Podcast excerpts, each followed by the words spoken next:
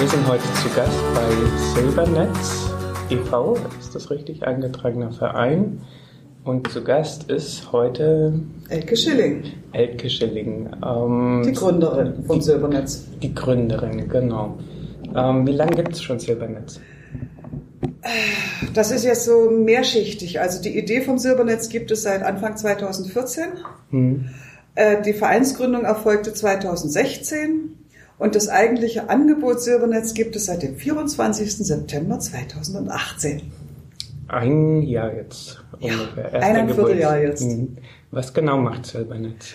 Wir machen ein dreistufiges Angebot für ältere Menschen mit Einsamkeitsgefühlen. Zunächst mal nur in Berlin wo dreistufig heißt, dass die erste Stufe ist unser Silbertelefon. Das mhm. ist ein soziales Callcenter mit festangestellten Mitarbeitern, wo man 14 Stunden lang täglich anrufen kann mhm. unter der 0800 470 80 90 um einfach mal jemanden zum Reden zu finden. Das ist das, was den meisten alleinlebenden alten Menschen fehlt. Ein Gegenüber, wo sie ihren Alltag bekakeln können. Mhm. Oder auch das, was sie sonst noch drückt über diesen Alltag hinaus. Das ist die erste Stufe. Die zweite Stufe sind unsere Silbernetz-Freunde. Wenn also so ein alter Mensch sagt, na ist ja nett, dass ich bei Ihnen anrufen kann, aber ich hätte es doch gerne ein bisschen persönlicher, dann können wir ihm in Silbernetzfreundschaft offerieren.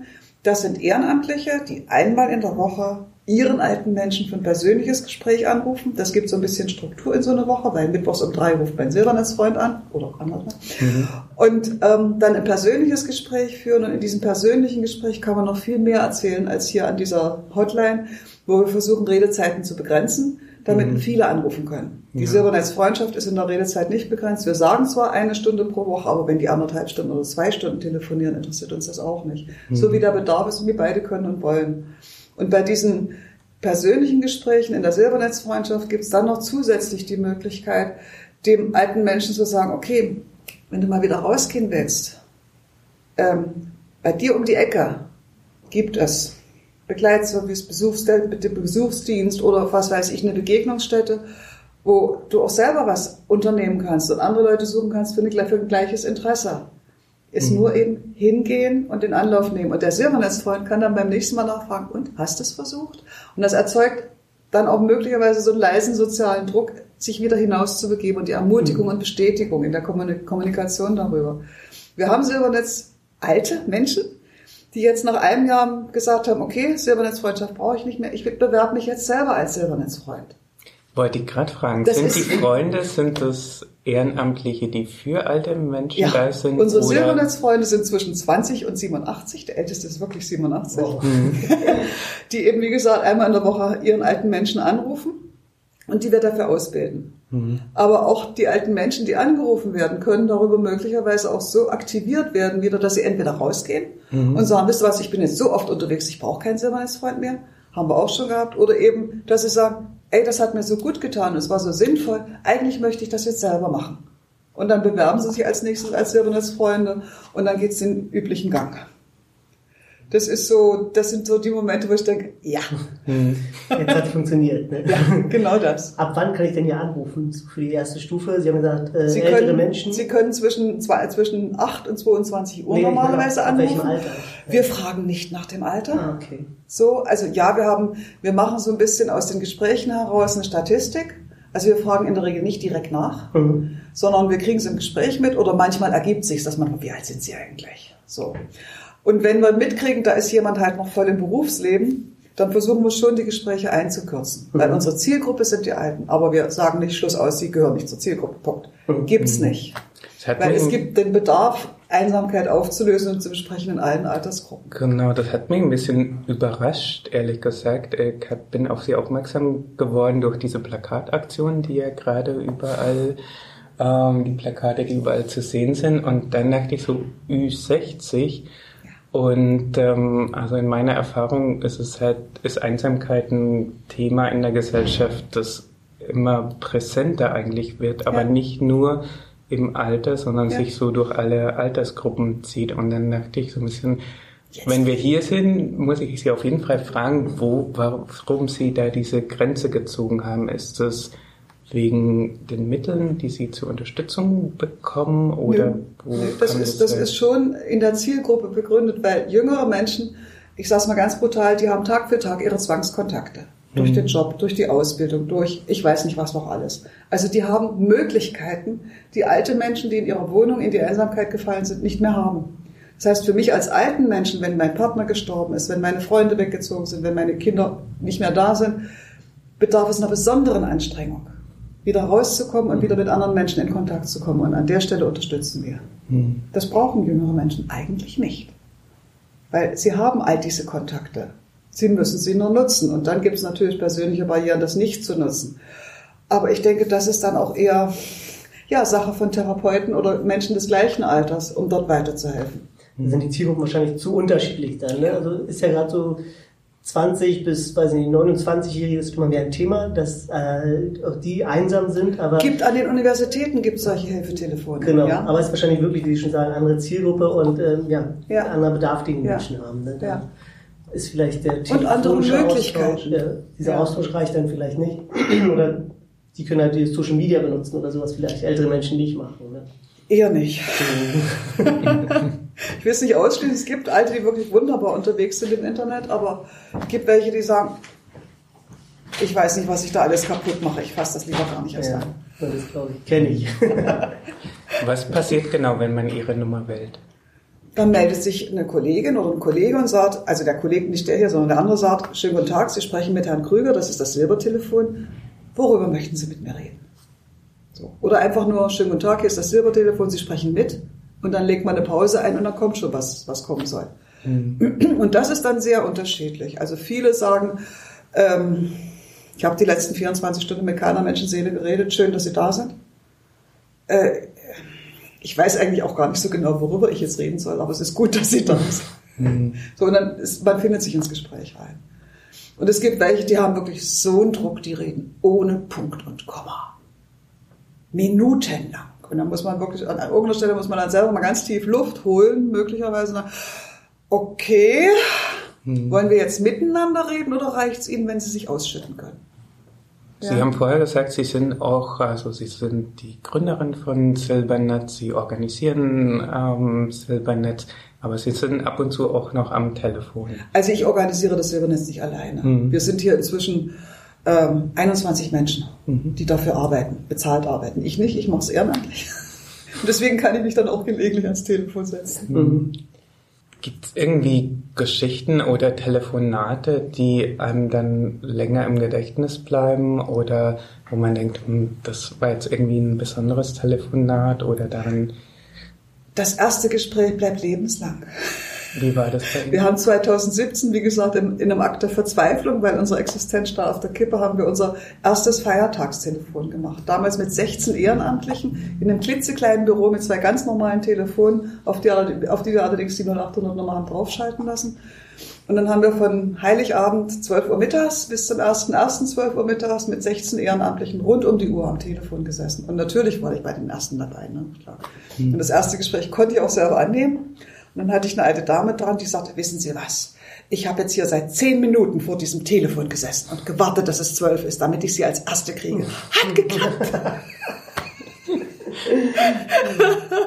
und drei Tage später hatten wir nachts um zehn, das war nicht ich, das war eine Kollegin, einen alten Herrn am Telefon, der sagte, wissen Sie was, ich bin jetzt hier zwei Kilometer durch die Nacht getigert zur nächsten Telefonzelle. Sie wissen, wie selten die in Berlin inzwischen sind, ja.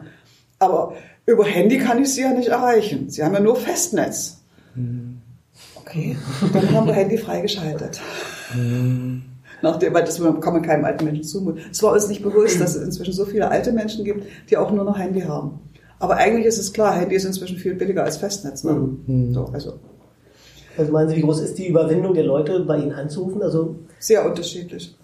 Es gibt Leute, die haben null Hemmung, 100 Prozent unserer Zeit für sich fressen zu wollen. Ja. Da müssen wir ganz energisch Grenzen setzen, weil wir möchten für viele da sein und also wenn wir das, was wir an Telefonkosten bezahlen, ausgeben für zehn Leute, können wir das keinem Spender gegenüber nicht rechtfertigen. Mhm. Also Grenzen setzen. Und es gibt Menschen, die, die, die sagen, wissen Sie was, ich habe jetzt seit sechs Wochen den Zettel mit Ihrer Rufnummer hier liegen. Ich habe mich bisher immer nicht getraut anzurufen, weil eigentlich habe ich ja gar nichts. Aber nur, dass eben keiner da ist, der mir zuhört. Mhm. So, das ist so die, die, die Spanne. Ist dann auch ein bisschen das Thema, dass man sich eingesteht, tatsächlich, man ist tatsächlich einsam und Selten. hat Eher selten. Hm. Eher selten. Es ist nach wie vor ein Tabuthema. So, und äh, die, sie sagen also wir eher, dass ich habe die letzten so und so viele Stunden oder Tage eigentlich nur den Fernseher gehört hm. und keine Menschenstimme. Was ja. macht das mit Leuten? Ich denke, es bringt sie zum Verschwinden. Weil wir leben im Spiegel der anderen.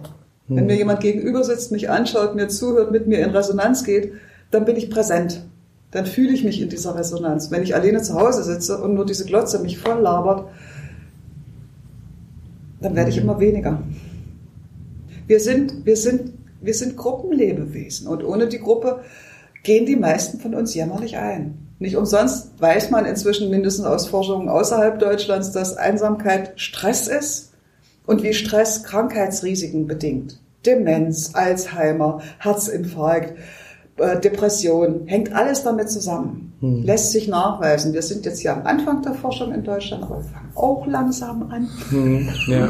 So, das ist aber auch ein Teil unseres eigenen Problems gewesen. Als wir vor fünf Jahren gestartet sind, war Einsamkeit im Alter kein Thema. Hm. Selbst das Deutsche Zentrum für Altersfragen veröffentlichte damals eine Schrift, wo drin stand, bei den 75-Jährigen in Deutschland ist Einsamkeit eher rückläufig. Das war eine super Startbedingung für uns, ja. Da hat bestimmt jeder Investor gesagt, ja, gerne, hier ist unser Geld. Ganz genau. So. Also nicht nur Politik und Öffentlichkeit, es war, es war kein Thema. Und also unsere, ich habe es ja eben schon erzählt mit diesem Feiertagstelefon 2017, das war unsere wirklich, es war ein Akt der Verzweiflung, mit dem wir unsere Existenz nach, nachgewiesen, nachzuweisen versucht haben. Weil zwei Monate vorher hatten uns die beiden Unternehmen abgesagt, die eigentlich die, die, die Hotline für uns betreiben wollten. Die haben dann gesagt, können wir nicht gehen, kriegen wir nicht hin. Und dann saßen wir da und hatten ja eine Basisorganisation in der Hand, aber nicht das, was wir eigentlich brauchten, diese Hotline. Hm. Und um so eine Hotline auf die Beine zu stellen, braucht es Kohle. Mhm. Braucht es auch ein Stück weit öffentliche Anerkennung, damit man die Kohle kriegt. Und dann haben wir gesagt, okay, wir machen jetzt richtig Bambule, wir machen ein Feiertagstelefon, wir machen ein Video und wir machen eine Petition. Alles innerhalb von sechs Wochen auf die Beine gestellt. Und das Feiertagstelefon, also die, die Petition sowieso, das, das ging an die Politik, bitteschön endlich die Zahlen bereitzustellen zum Thema, die es nicht gab in Deutschland und immer noch recht wenig gibt, aber dank englischem Einsamkeitsministerium ist die Aufmerksamkeit inzwischen eine andere. Ähm, und das brachte uns damals wirklich den Wirbel, dass ein Vierteljahr später dass, äh, dass, dass die, die Senatsverwaltung für Gesundheit, Pflege und Gleichstellung sagte, also, eigentlich kann man ja nicht mehr um das Silbernetz drumherum. Wir machen die Anschlussfinanzierung an Lotto, damit sie bis zum Jahresende 2017 überleben, 18 überleben und dann die nächste Lottoförderung greifen kann. Hm. Meinst du erleichtert wahrscheinlich? Ja, und es, ohne diesen, diese, diesen Akt der Verzweiflung gibt es uns nicht. Wie sind Sie überhaupt auf die Idee gekommen? Lange Geschichte. Möchten Sie die ganze hören oder nur das, den wichtigsten Teil? Ich kenne sie schon, ich habe sie gelesen. Okay. Wenn es so wird wie bei manchen Anrufern, wo wir irgendwann tief durchatmen also müssen. Ich kann es stichwortartig schildern. Ja. Erster, erster Trigger ist meine, meine eigene Alleinarbeit, Selbst, Selbst, Selbstständigkeit gewesen, die ich mit 52 begonnen habe, nee, mit 55 begonnen habe, weil für Menschen meines Alters und meiner Qualifikation und weiblichen Geschlechts gibt es keine angestellte Tätigkeit. Was haben Sie gemacht? Ich war damals sozusagen Ex-Politikerin. Ich war von 94 bis 98 Staatssekretärin für Frauenpolitik in Sachsen-Anhalt und danach wollte mich keiner mehr anstellen. Hm. Keine Lobbyarbeit oder sonst wie möglich. Also ich meine, wenn man vier Jahre lang systematisch Männern auf den Zehen rumgetreten ist, weil sie Frauen keine Chancen geben, dann hat man keine Chance. Mhm. Und dann haben Sie sich selbstständig gemacht? Dann habe ich mich selbstständig gemacht als Beraterin für Gender Mainstreaming. Mhm. Weil das war damals EU-Politik, äh, Gleichberechtigung für Männer und Frauen in allen Strukturen, Projekten, Vorhaben, politischen Dingen und so weiter. Und das wollten die alle nicht, aber sie mussten einen dafür bezahlen, wenn man das machte. Und davon habe ich dann gelebt bis zur Rente. Mhm. Und das ist, das ist, ähm, ja, eine Sache zu vertreten und Leuten nahezubringen, die etwas tun müssen, aber nicht wollen, das ist hartes Brot. Ja. Und wenn man dann alleine zu Hause sitzt und ich bin allein lebend, abgesehen von einer zahlreichen Nachkommenschaft natürlich, was heißt natürlich, ähm, dann hängt man an diesem Schreibtisch und ähm, guckt aufs Konto und denkt, okay, mit wem rede ich jetzt darüber? Hm. Den Druck, den ich da habe. Das macht schon was aus. Das ist so, die eigene Sensibilisierung fürs Thema. Dann hatte ich damals auch eine Ausbildung als Telefonseelsorgerin gemacht, weil ich das Gefühl hatte, ich muss zuhören lernen. Habe ich gelernt. Und dann hatte ich nachts um drei, so vor zwölf Jahren, einen alten Herrn am Telefon, der mir sagte, wissen Sie was, junge Frau, ich bin jetzt 85. Die Reihen und rund um mich sind leer geworden. Können Sie mir sagen, warum ich noch leben soll? Wir haben uns dann noch sehr schön unterhalten. Es war klasse, aber es war ein Trigger für mich, wo ich dachte, oh, sind nur noch 20 Jahre, dann bist du selber in dem Stadium, guck mal. Und dann bin ich nach Berlin gezogen als Rentnerin und bin dann hier in Mitte Seniorenvertreterin geworden 2011 und bin dem Thema dort nochmal auf ganz anderer Ebene begeben. Einmal mit dem, mit, dem, mit dem Fakt, dass alte Menschen in der Regel gar nicht wissen, was für sie alles da ist, weil sie setzen sich mit dem Thema nicht auseinander, bevor sie nicht dran sind. Mhm. Und dann wissen sie nicht, wie sie fragen sollen, um das zu finden, was sie brauchen. Spannend. Und das andere, dass ganz viele Anbieter von, von Projekten für alte Menschen eigentlich nicht wissen, wie sie die erreichen, die da isoliert sind und zurückgezogen. Also diese, dieses doppelte Ding hat mich sehr umgetrieben. Und dann in der Phase starb dann auch noch mein alter Nachbar und wurde nach drei Monaten in seiner Wohnung gefunden, weil zu mir die Fliegen kamen und ich dann die Polizei, nee, den, den Vermieter benachrichtigt habe. Und das ist, das war dann der letzte Teil. Ich dachte, ich muss was tun. Mhm. Guck mal, was man tun kann. Und in der Phase habe ich dann Minette Walters, Acid Row gelesen, ne? mhm. ne? Wo in dem Krimi so als, als Vehikel äh, ein Netzwerk, ein Telefonnetzwerk von alten Leuten eine Handlung eine, eine Rolle mitspielt, das von der Gemeindeschwester geknüpft worden ist. Und dann dachte ich, was eine geile Idee, ja. Die mhm. alten Leute miteinander ins Gespräch bringen. Dann habe ich an den Verlag geschrieben mit der Bitte um Weiterleitung an Minute Wolters mit der Frage, und gibt's das und wie ist es gemacht worden? Und dann schrieb sie zurück nach ein paar Wochen, nee, ich habe das nicht, habe ich mir ausgedacht, weil ich das Elend meiner alten Eltern gesehen habe, allein geblieben, niemand mehr zum Reden. Aber es gibt inzwischen die Silverline Helpline in London. Mhm. Die war 2013. Silver, Silverline Helpline, ah, ja. Deswegen genau. kommt das wahrscheinlich. Genau, dadurch, daher kommt dann auch das Silbernetz. Ich bin mhm. also im Frühjahr 2014 nach London geflogen, habe mich mit den Kollegen zwei Tage lang unterhalten und die waren wirklich sehr freimütig. Die haben mir ihre Strukturen erklärt, die haben mir ihre Arbeitsweisen erklärt, die haben mir ihre Statistiken erklärt, auf denen sie das Ganze aufbauten. Ja, und bin ich zurückgekommen und habe gedacht, kann ich alleine nicht schaffen, brauche ich Leute für. Und dann habe ich mir ein Team zusammengesucht. Wir waren damals acht, die gestartet sind 2014 und versucht haben, das aufzubauen. Wie haben Sie die gefunden? Ja, als Seniorenvertreterin hatte ich Netze in ah, alle Himmelsrichtungen. Hm. Aber Sie wollen jetzt durchstarten. Sie haben gesagt, äh, das ist jetzt der Test. Ja. Und dann wollen Sie wachsen und dann soll es das Silbertelefon irgendwann das Silbernetz soll es in Deutschland geben. Mhm. Das ist unser, unser Ziel. Mhm. Wir machen nächstes Jahr im Herbst machen wir eine Deutschland, also eine Konferenz für, für potenzielle Partner aus ganz Deutschland, um die Strategien zu erörtern, wie es weitergegeben werden kann. Weil genau dieser Missbrauch, den die Firma da gemacht hat, das wollen wir ausklinken. Mhm. Es soll kein bezahlter, es soll kein Verkaufstelefon werden, sondern es soll wirklich ein Angebot für alte Menschen sein, wo sie jemanden zum Reden finden, wo sie Freundschaft finden können und wo sie Hilfe und Unterstützung finden können für das, was sie brauchen. Und zwar im letzten Endes auch wieder in der gemeinnützigen Szene. Mhm. Also wir, wir haben inzwischen auch schon diverse Anfragen von Unternehmen gehabt, die in der Seniorenproduktion tätig sind, also Dienstleistungsproduktion täglich sind, wo wir sehr achtsam sind. Weil wir sind kein Verkaufstelefon, sorry, das geht nicht. Ja. Sie haben gesagt, also ein Teil von Silbernetz ist ja, dass man auf Angebote aufmerksam macht, die irgendwie um die Ecke sind. Ja. Ähm, ich habe mich ein bisschen gefragt, wie Sie auf diese Angebote kommen. Kommen die Angebote auf Sie zu? Sind Sie oder? Berliner? Ähm, seit 20 Jahren. Oder, ja. ja, aber Sie sind noch nicht in der Szene unterwegs. Das ist das. Also es gibt in Berlin ja. auch schon etwa seit 20 Jahren den Hilfelotsen. Hm. Den finden Sie im Internet. Der Hilfelotse wird betrieben von den Pflegestützpunkten und auch finanziert über die Senatsverwaltung.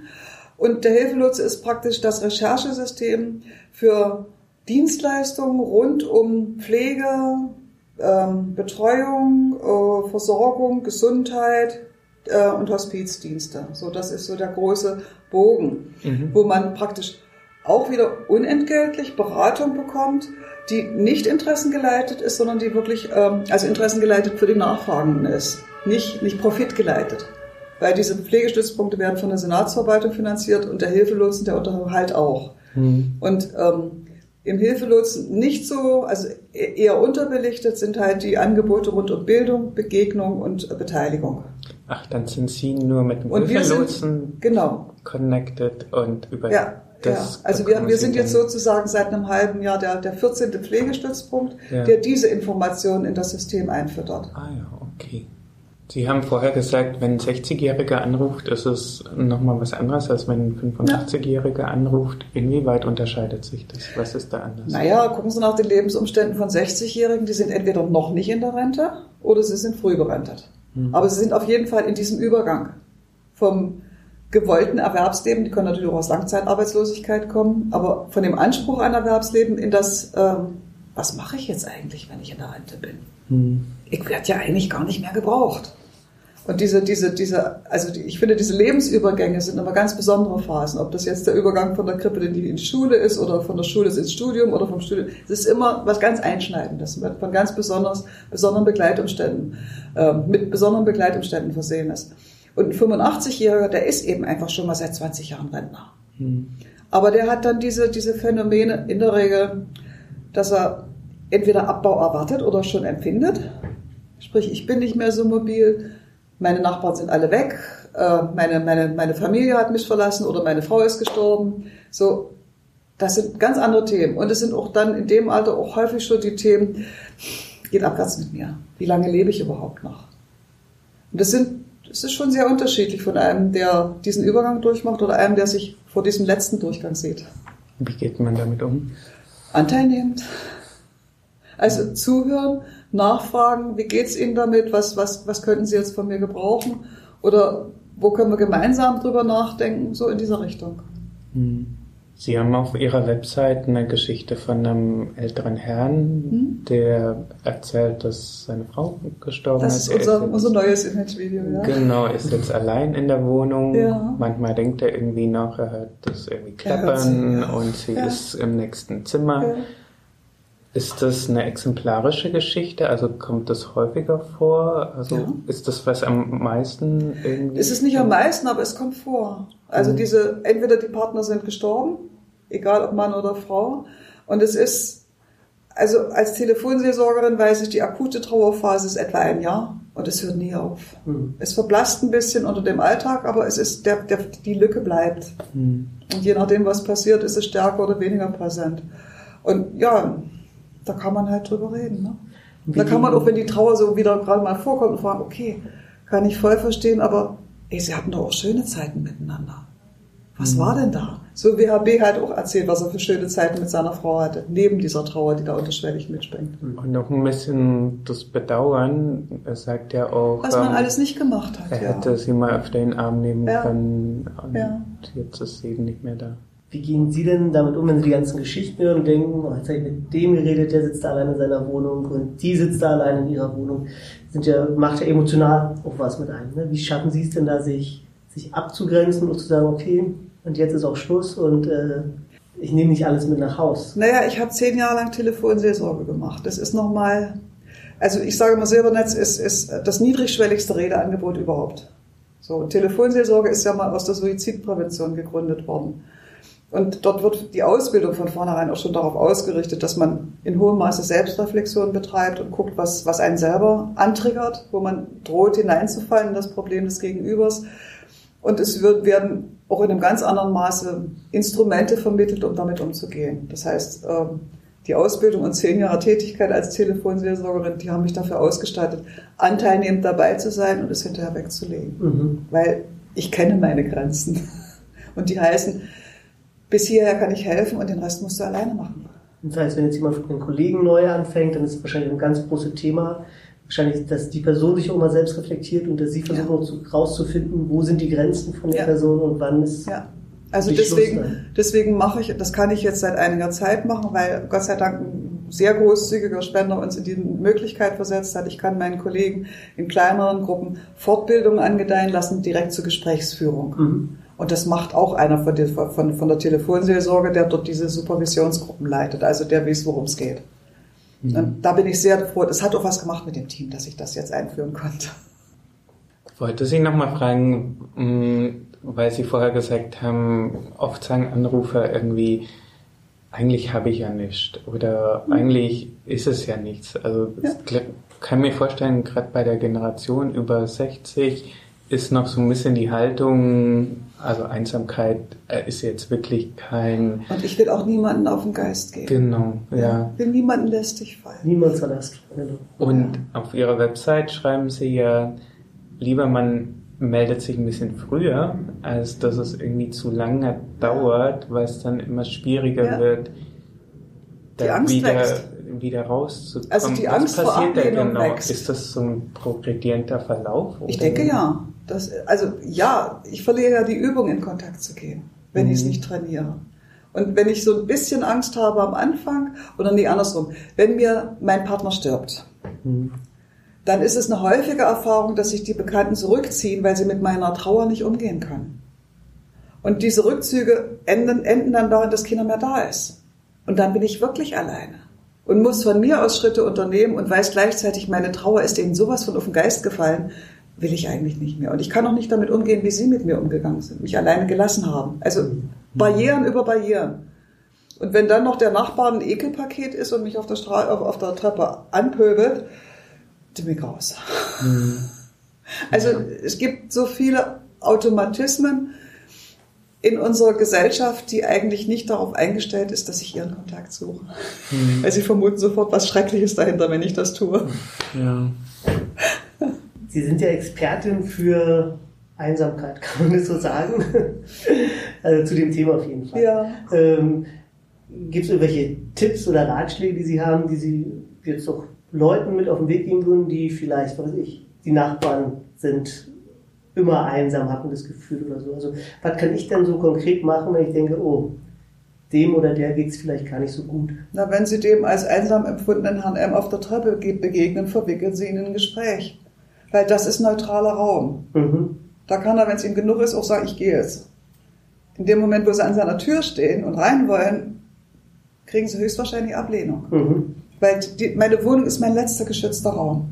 Wenn ich da jemand Fremdes reinlasse, dann muss ich viel Vertrauen zu ihm haben. Und das können Sie auf der Treppe entwickeln. Also ich soll also nicht sagen, mein großes Herz, ich klingel jetzt mal bei dem Herrn, sondern Das kann gut gehen, das kann Ja. aber sowas von. Also es kann wie mit meinem alten Nachbarn sein, wo ich Mhm. das ja auch mitkriegte, dass er sich zurückzieht. Und wo ich geklingelt habe und gesagt habe, hallo, ich bin Ihre Nachbarin, wenn Sie was brauchen, gerne. mhm. Nö. Das, also das ist für mich das Ideale am Telefon, Mhm. weil es maximale Distanz mit maximaler Nähe kombiniert. Also so intim wie am Telefon kann ich mit keinem Menschen reden, wenn er mir persönlich gegenüber Das sitzt. Geniale ist ja, dass daraus weitere Schritte folgen können, Ja. wenn man Ja. möchte und sobald Ja. man dafür bereit ist und eben nicht gleich jemand Genau. an der Tür hat Genau. und Ich habe keinen, der mir helfen will, Ja. Hm. um jeden Preis. ja. Man sieht sich ja wahrscheinlich auch nicht als hilfsbedürftig. Die meisten nicht. Hm. Oder die meisten haben halt die Erfahrung gemacht, dass ihnen niemand hilft. Das höre ich auch am Telefon. Keiner Mhm. hilft mir. Sie können mir auch nicht helfen. Da kann ich nur sagen, ja. Im Prinzip ja, aber gucken wir doch mal, ja. ist halt auch eine Sache, die im Kopf ist, wenn man sich schon sagt, mir kann keiner helfen. Erwartungshaltung ja. Ja. prägen ganz viel von dem, was dann kommt. Ja, kann ich aber auch nicht verletzt werden. Ne? Wenn es eh schon klar ist, mir kann keiner helfen, Hey. dann rufe ich hier an. Ja, aber, und wenn die einzige, ja, und wenn, gen- genau das, wenn die einzige Bestätigung, die ich kriegen kann, die ist, dass ich falsch bin, dann hole ich mir die, weil dann kriege ich eine Bestätigung. Genau.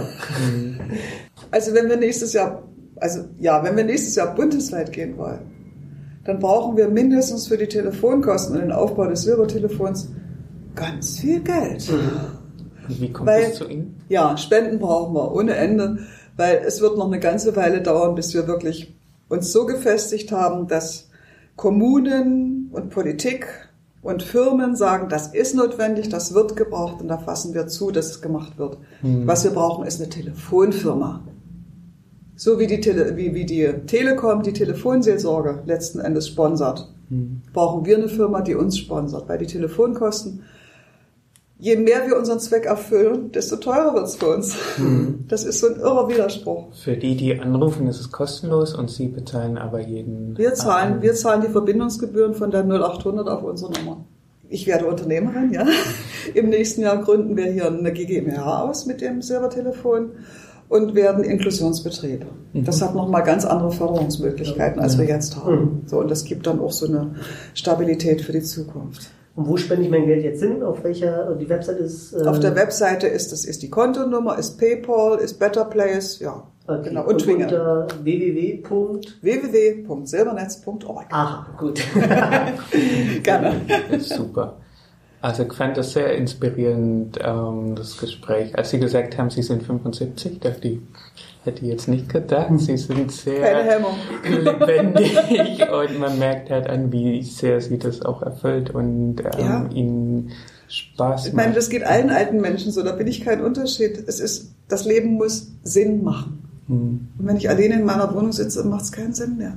Hm. Das passiert. Und das muss auch anderen nicht passieren. Deswegen genau. sind Sie ja, ja, da. Ja. Super. Vielen Dank. Gerne. Vielen Dank. Herzlich gern.